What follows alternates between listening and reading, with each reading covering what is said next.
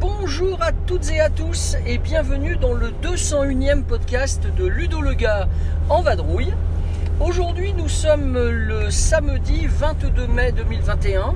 Il fait un temps superbe. Je suis en train d'aller à Villefranche avec Leïla pour différentes raisons. Et euh, bah, on va en profiter pour enregistrer un petit podcast euh, dont le thème va être de l'âge dans les jeux.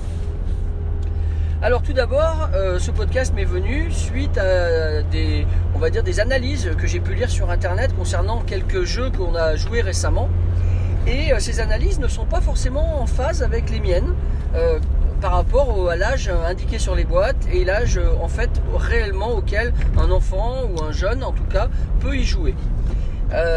C'est donc une réflexion basée sur l'âge indiqué sur les boîtes et euh, également vous verrez que je me suis fendu d'aller chercher sur le Board Game Geek l'âge conseillé par la communauté de joueurs du Board Game Geek et donc vous pourrez voir un écart parfois et également ensuite je vous donnerai mon avis à moi sur l'âge euh, à partir duquel on peut jouer à tel ou tel jeu. Alors on va doubler deux, cyclistes là, hop, voilà voilà voilà. Alors L'âge indiqué sur les boîtes, euh, bon, très clairement, pour euh, les jeux indiqués à partir de 6 ans, par exemple, on est dans le cadre de jeux enfants. D'ailleurs, c'est étonnant, on voit toujours sur les boîtes que des nombres pairs, 6, 8, 10, etc. Un petit peu comme, euh, un petit peu comme les habits, euh, où on a euh, souvent les âges pairs comme ça. Donc là, à partir de 6 ans, c'est pour les enfants.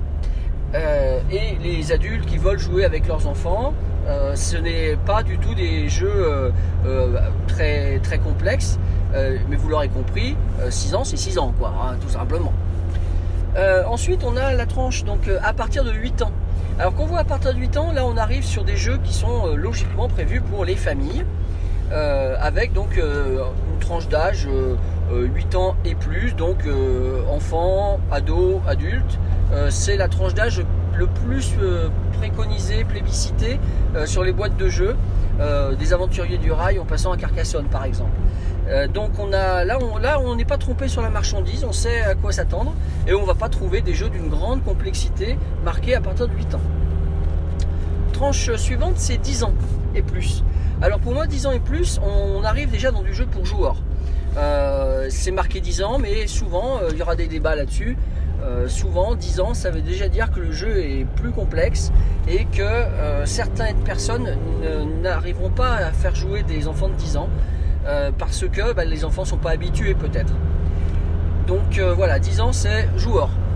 Ensuite, à partir de 12 ans, alors là on arrive dans le domaine des gros jeux, des jeux qui sont plus complexes et euh, à partir de 12 ans, oui, là à nouveau il y a un écart qui va se creuser en fonction de l'habitude de jeu des, enfants qui ont 10 ans, 12 ans ou même, ou même un peu moins parfois, par exemple 8 ans. Euh, et enfin la dernière tranche, puisque au-delà c'est très rare qu'on trouve euh, une tranche supplémentaire, on a la tranche 14 ans et plus. Alors 14 ans et plus, ça ça annonce clairement la couleur. On est dans du jeu expert. Euh, on est dans du jeu expert avec des combos, avec de la gestion, avec une profondeur stratégique qui nécessite d'avoir quand même un bon recul sur, le jeu et un âge déjà un peu avancé. Donc quand vous arrivez sur un jeu de 14 ans et plus, attention, ce n'est pas à mettre entre toutes les mains. Euh, Il y, a il y a même des adultes qui, qui n'y joueront pas parce que bah, ça ne sera pas euh, leur, leur kiff d'avoir euh, tout simplement euh, des, jeux euh, complexes et euh, qui peut-être aussi euh, seront rebutés par la longueur des règles ou bien par, euh, les, nombreuses possibilités que le jeu euh, fournira.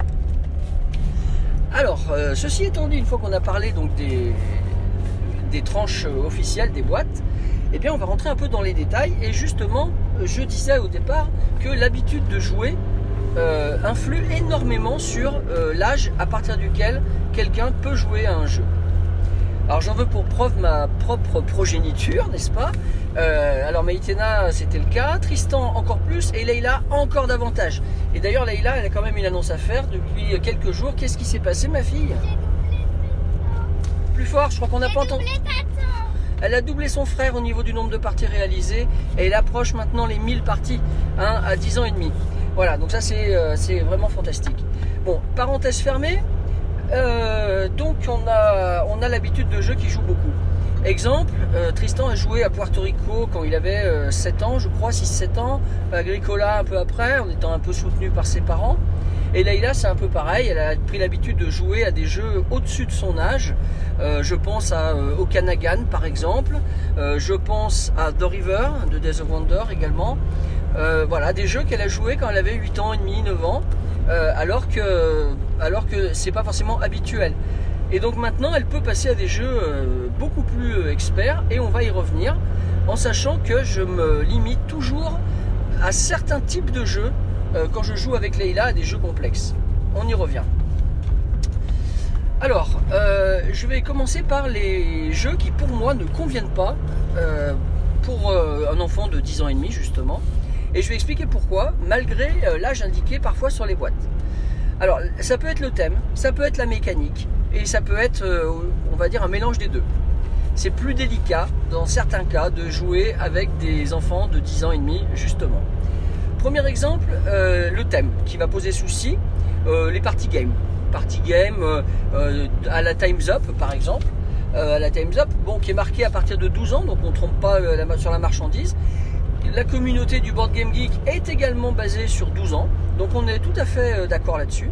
Et c'est plutôt une bonne chose parce qu'effectivement, jouer à Time's Up, n'importe qui peut le faire, mais le faire vraiment correctement et en ayant les, comment on va dire, les, les, les petits clins d'œil, la connaissance euh, euh, générale suffisante, euh, être capable de connaître des noms de personnes qu'on voudrait imiter, eh bien ça nécessite quand même d'avoir un certain recul, une certaine culture générale.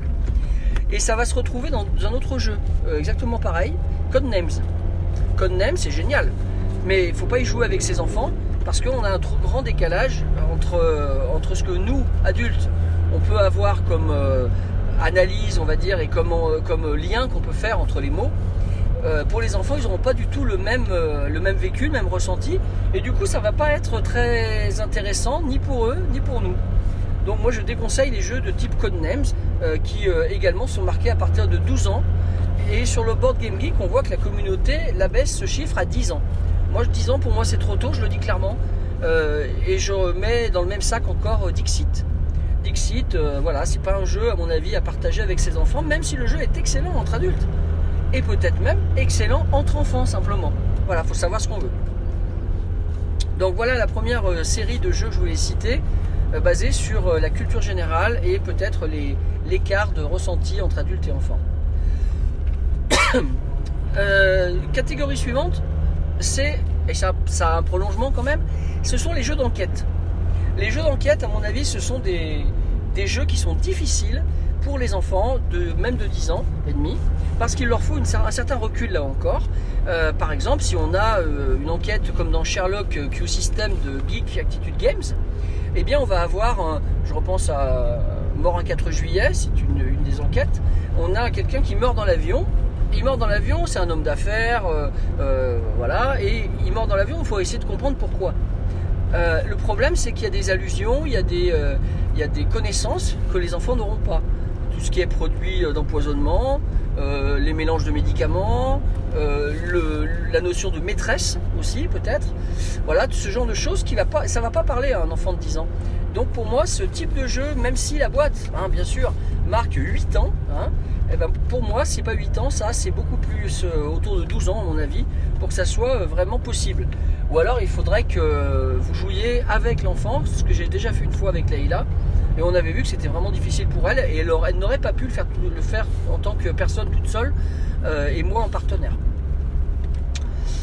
Euh, alors ensuite, il y a euh, d'autres types de jeux qui me, qui me semblent difficiles pour, pour des enfants à, moins de 12 ans également. C'est les jeux de conquête, un peu alors peut-être purs, hein, comme Méditerranée par exemple. Hein, même si Méditerranée, il euh, n'y a pas de tromperie, 12 hein, ans sur la boîte, la communauté du Board Game Geek, 12 ans, c'est normal, et moi je valide, c'est au moins 12 ans. Euphrate et Tigris, on peut pas dire que ce soit vraiment un jeu de conquête, mais quand même, on, a, on doit aller attaquer ses voisins, on doit, euh, on doit faire au mieux pour étendre son, empire. Clairement, euh, pour moi, c'est au moins 12 ans aussi, pour la même raison. Leila n'y a encore jamais joué, même si c'est un de mes jeux favoris. Mais là, la boîte indique bien 12 ans et le site du Board Game Geek, les utilisateurs confirment que 12 ans, c'est un bon âge pour ça. Euh, après, il y a quelques points mécaniques que je voudrais souligner. Le bluff et les enchères. Alors le bluff, on en a dans euh, justement Euphrate et Tigris, avec les tuiles cachées. Mais pas uniquement, on a aussi du bluff, euh, ou on va dire de la, euh, de la, tricherie, mais de la tricherie autorisée par les règles. Je pense à Macabana de François Hafner, donc qui est sorti en 2003, c'est un vieux jeu maintenant. Eh bien, ce jeu-là, euh, il est marqué à partir de 10 ans. Ah, moi je tique un peu, hein, je trouve que 10 ans c'est pas forcément facile d'être capable d'aller repas de la paillote des autres, etc. de manière discrète. Bon, en même temps, allez, peut-être, je suis pas certain, j'ai pas fait assez de parties et en tout cas j'ai jamais fait jouer mes enfants, me semble-t-il. Euh, le Board Game Geek marque bien 10 ans également euh, en termes de communauté, donc allez, on peut leur, euh, autoriser le bénéfice du doute. Ensuite, dans les jeux de bluff et donc les jeux d'enchères également, ça pose des soucis parce que les plus jeunes souvent ont tendance à, à se lâcher beaucoup trop. C'est pas facile pour eux de savoir se limiter et surtout de savoir faire payer les autres, mais savoir se retirer au bon moment. Ça, c'est difficile. Souvent, les plus jeunes, ils vont avoir tendance à ne pas se lancer, dans une enchère, sauf s'ils veulent absolument la gagner. Et malheureusement, ce n'est pas la manière, vous en conviendrez bien, euh, efficace de jouer à un jeu d'enchères. On sait très bien que dans un jeu d'enchères, il faut être capable de faire monter les autres, même si on n'est pas intéressé, pour pas qu'ils payent la carte ou la tuile trop, trop peu cher. Pour moi, c'est difficile euh, pour les plus jeunes. Et euh, en l'occurrence, je pense à des jeux comme bon, Edge of Steam, mais Edge of Steam, l'enchère n'est qu'une petite partie. Euh, mais je pense surtout à des jeux genre Modern Art ou bien euh, Medici hein, de Monsieur Knizia. Dans Medici, par exemple, hein, il n'y a que de l'enchère tout le temps, tout le temps, tout le temps. Et c'est pas forcément adapté aux plus jeunes. Sur la boîte, il a marqué 10 ans. Et le Board Game Geek nous dit 10 ans aussi. Moi, là, franchement, je mettrais 12. Mais vous avez le droit de pas être d'accord, hein, il n'y a pas de souci. Euh, voilà au niveau des jeux qui pour moi ne fonctionnent pas avec les plus jeunes. Je vais rajouter ensuite euh, une petite remarque évidemment euh, sur la langue. Si un jeu est truffé d'anglais, euh, eh bien avec des cartes, s'il n'y a pas d'iconographie, bah, ça va être un peu rédhibitoire. Bon, malgré tout, je pense à The Colonist, il y a peu de, il y a peu quand même de- d'icônes, mais sur les cartes d'aménagement. Mais quand même, je vois que Leïla arrive à y jouer, euh, elle arrive à se débrouiller en anglais, et voire même mieux que ça pour les tuiles, euh, elle utilise maintenant le vocabulaire, euh, on va dire franglais, puisqu'on utilise couramment les mots steward, storage shed par exemple. Quand on croise sur la route, comme il n'y a pas si longtemps, un lieu de stockage de bois, bah, Leïla nous a fait Oh tiens, storage shed Voilà. Euh, donc voilà, l'anglais peut être rédhibitoire, mais il faut savoir jouer avec ça. Et euh, soit profiter de l'iconographie, soit profiter de, on va dire, de l'anglais pour essayer d'utiliser les termes anglais et pas les traduire tout simplement. Euh, ça c'était une remarque complémentaire et enfin je terminerai sur ce point des jeux un peu délicats pour moi. Euh, c'est les jeux où le thème à nouveau va être euh, trop décalé, trop dur peut-être. Alors les jeux à la manière de pandémie, euh, moi je suis pas sûr que pour les enfants ce soit euh, génial. Euh, de la même manière je pense à tous les jeux de zombies ou les jeux d'horreur. Je suis pas fan pour les plus jeunes, surtout quand c'est très explicite. Je pense au jeu Zombie 15. Euh, par exemple. Hein, Zombie 15 est très frénétique, ça plaît beaucoup aux plus jeunes. Certains garçons peut-être seront plus enclins à y jouer et à se faire plaisir. Euh, les filles, je pense moins, en tout cas la mienne. Et puis moi, en tant que parent, je n'ai pas forcément envie de, la faire jouer à un jeu de zombies, tout simplement. Voilà. Même si euh, la boîte euh, nous indique 14 ans, hein, donc là la boîte au moins c'était honnête. Mais la communauté américaine nous dit 10 ans.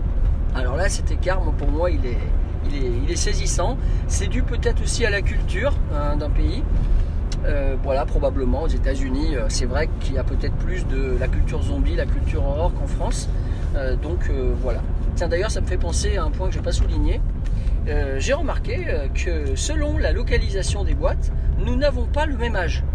Ça, c'est assez, incroyable. Je l'ai constaté en préparant le podcast. Je vous donne un exemple.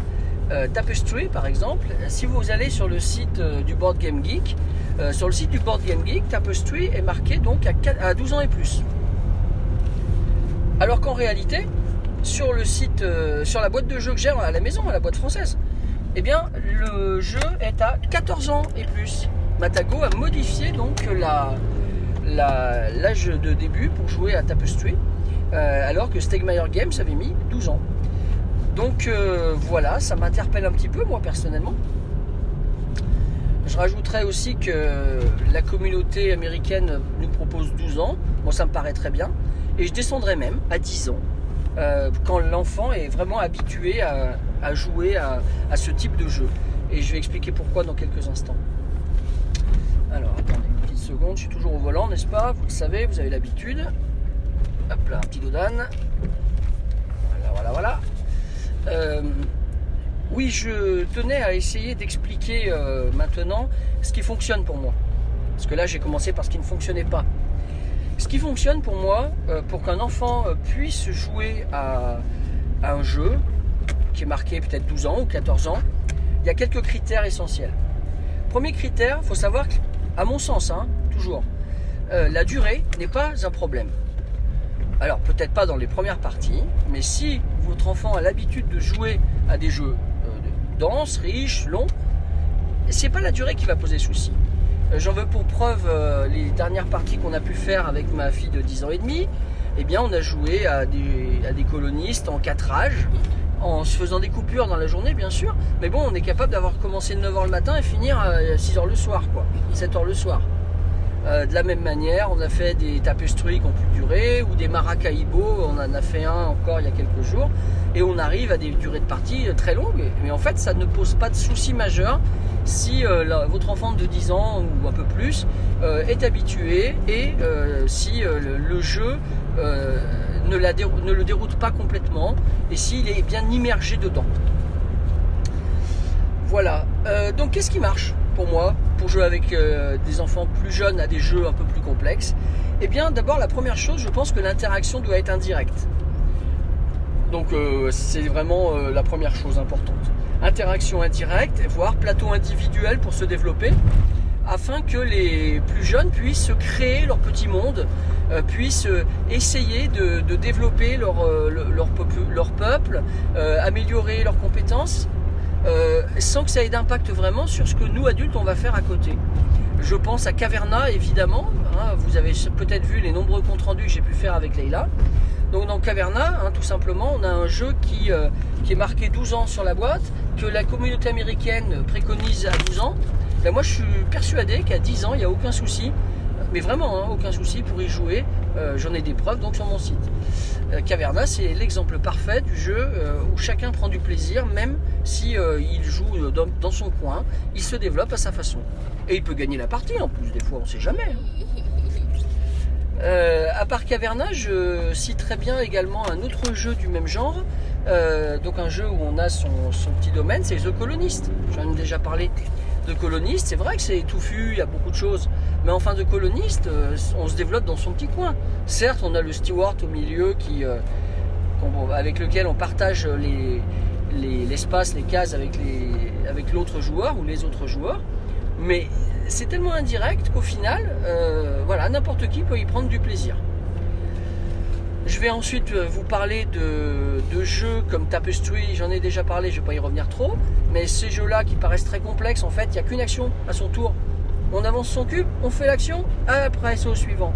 Ça, c'est un critère important aussi quand vous jouez avec des enfants plus jeunes, c'est d'avoir euh, une action, un nombre d'actions limité. Et comme ça, ça limite euh, le temps de réflexion. On peut essayer des choses. Maracaibo, autre jeu qu'on a découvert récemment. Euh, Maracaibo, euh, Abo est un autre jeu d'Alexander Pfister, hein, comme euh, New Del. Euh, eh bien, même si ces jeux-là sont réputés complexes, comme on fait qu'une action, hein, dans Maracaibo, on avance son bateau de 1 à 7 cases, et hop, on fait l'action d'un lieu. Ça me paraît pas être très compliqué. Voilà.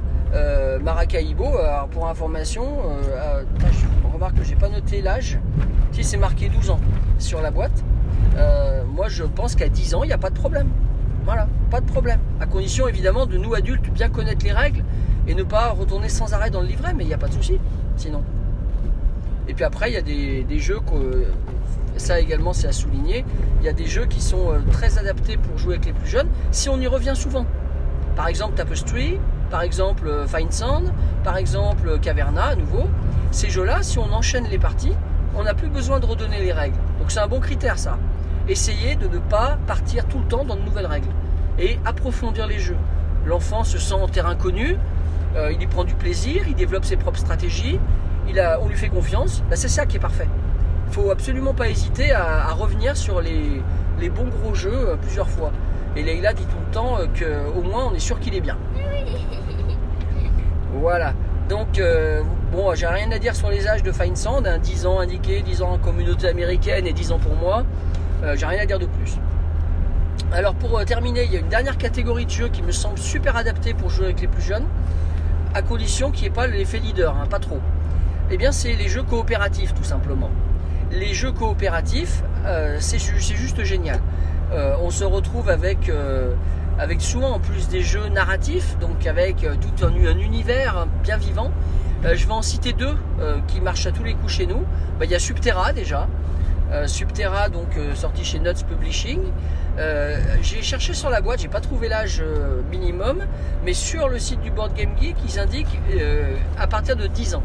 Et la communauté du Board Game Geek fait tomber ce, nom, ce chiffre à 8 ans. Ça me paraît possible. J'aurais peut-être dit 9 ans, moi.